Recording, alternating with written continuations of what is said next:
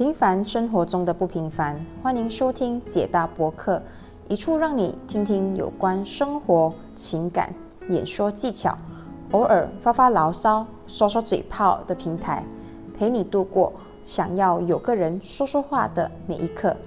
我是解大，一位平凡不过的已婚职业女性，一位想透过演讲传播一丁点价值的 Distinguished Toastmaster 卓越讲员。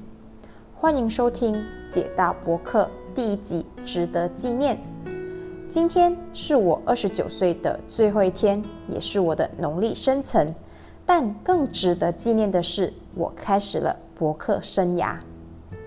博客英文称为 podcast，这是以 iPod 和 broadcast 这两个英文词所组成的。它是一种数码媒体，好比一个短片，但没有影像，只有语音。为何我想走上博客这一条路呢？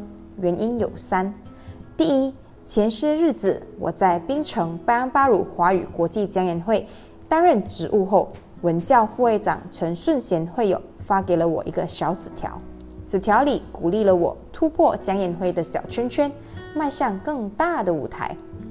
我相信博客这个管道可以让我的声音、演说、价值和想法。走向全球这个大大大舞台。第二是一名男性，是李佳琦。如果你不知道他是谁，有个经典的语录，肯定让你知道他。Oh my god，太美了，Amazing，买它，买它，买它，就是他。两小时里试了三百八十支口红的。李佳琦被大家称为“口红一哥”，从一个直播新手，直到今时今日的一线直播客，每天晚上有上千万的粉丝上线看他的直播，知名品牌口红更是愿意把最新最火红的产品给他带货。我想跟他一样当带货王吗？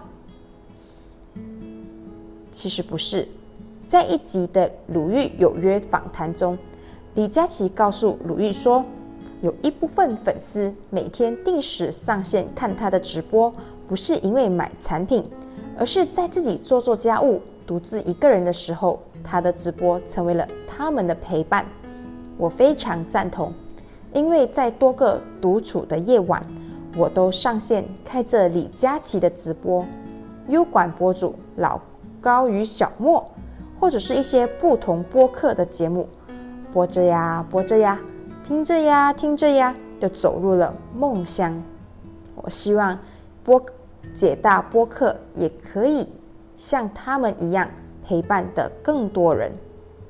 第三，就跟三这个数目字有关了，在明天，我就是三十而已，乘风破浪的姐姐。在二零二零年话题性最高的一部剧里，《三十而已》有一段话：最先感知三十将至的，也许不是我们的身体，也不是精神，比起情感的不安、物质的困顿，才时时刻刻的勒着我们的脖子。没有了二十岁的洒脱肆意，没有过四十岁的云淡风轻。三十岁想要的是更好的生活。我做播客，除了以上的原因，也希望这小小的节目慢慢的累积听众，可以有少少的广告收入。双十年华，我敢做敢当，勇字当头。三十年华，我更想的是稳稳当当。双十的时候，我只身一人远赴法国探访我的伯父，加入大学，进入不同的社团，参与不同的活动，再踏入了社会，慢慢的赚钱，并且之后遇上了一生的挚爱，结婚了。那三十年华会是怎么样的呢？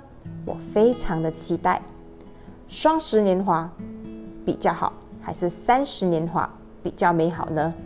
其实最美的年华便是握在手中的年华。你找到你自己最值得纪念的年华了吗？谢谢收听解大博客，我们下一集见。